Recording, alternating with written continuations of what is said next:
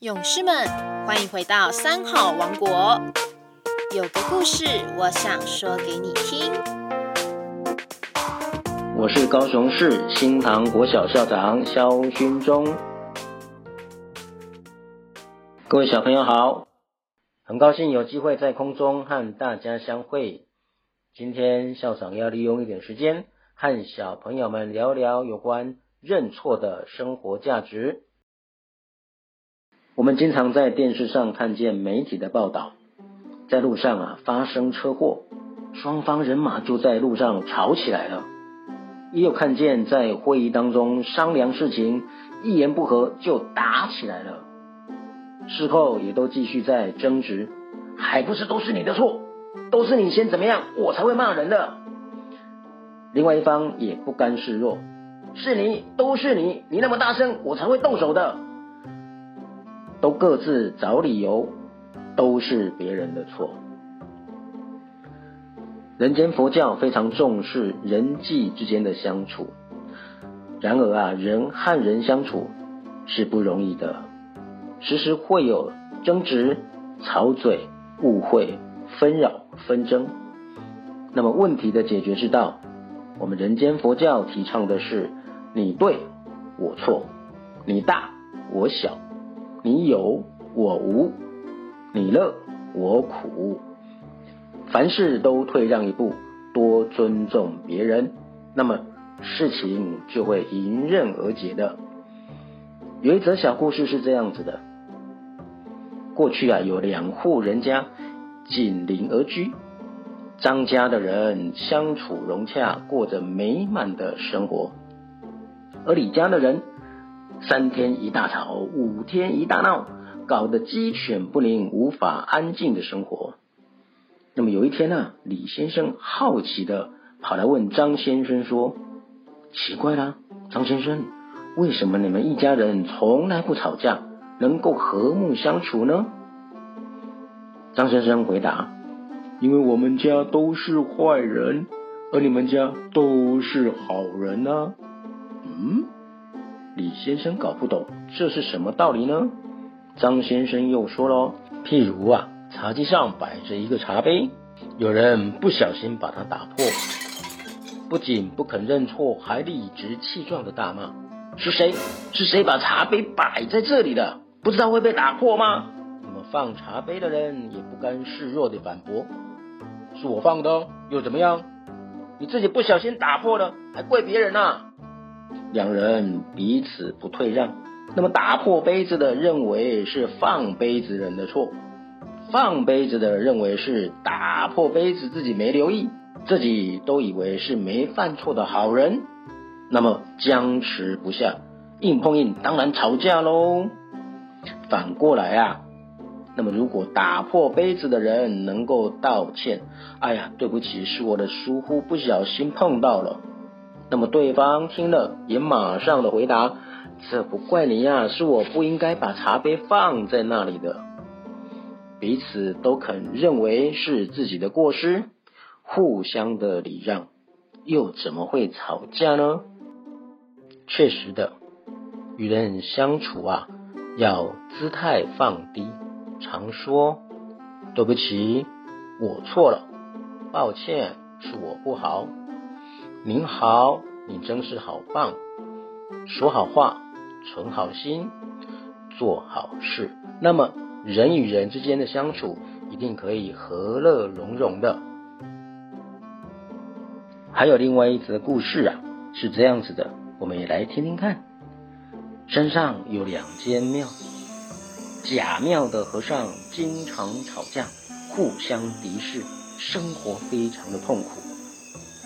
那么乙庙的和尚却是一团和气，个个笑容满面，生活快乐。于是甲庙的住持就好奇的前来问乙庙的小和尚说：“奇怪喽，你们为什么能够让庙里面永远保持着愉快的气氛呢？”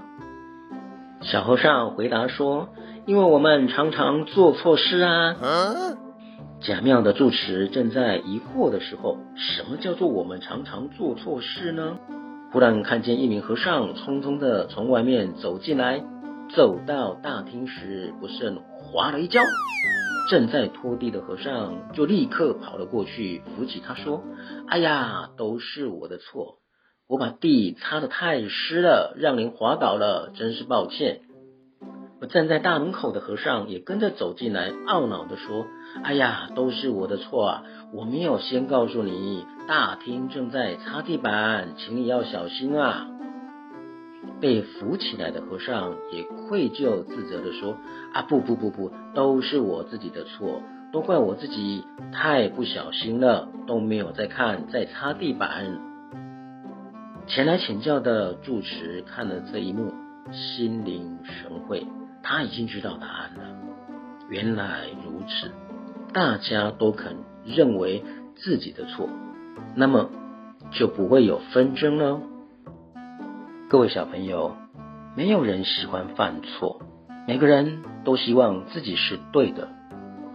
错误有可能会是进步的绊脚石，但知过能改，错误也有可能是我们进步的垫脚石啊。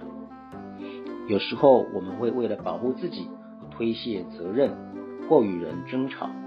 发生冲突时，如果有一方能够先认错，那么这个战火已经平息了一半了。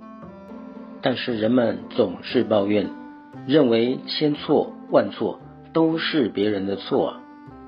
他们的人生总是过着不断的怪罪别人的日子。哎呀，你这里怎么涂这个颜色，丑死了！哎呀，这个椅子怎么会设计放在这里呢？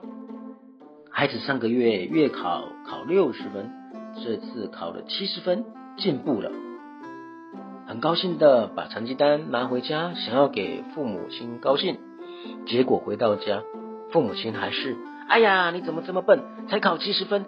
这样怎么考得上好的大学呢？人家隔壁的小明啊，都考一百分啊，你这辈子啊完蛋啦！我怎么会都这么倒霉呀？生活的不顺遂，心情的不美好，甚至人生的成败，都是因为别人害了他，误了他，都是别人的错。那么一个人如果没有时时的自我省察，认清自己的长短缺失，不是很容易得意忘形，就是永远不知道改进而失败啊！小朋友们，其实。认错未必会是输的，因为认错不但能够表现出个人的修养、反省自己、激励向上，甚至还可以获得尊重和肯定。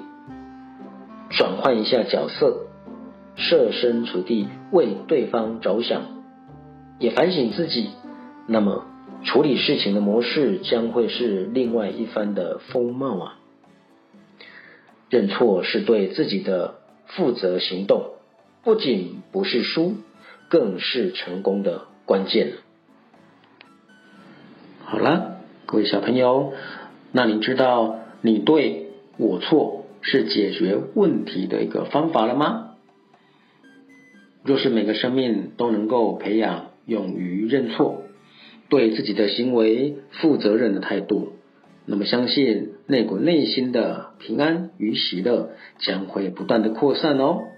那校长今天跟各位小朋友聊的有关认错的生活价值，你们都听懂了吗？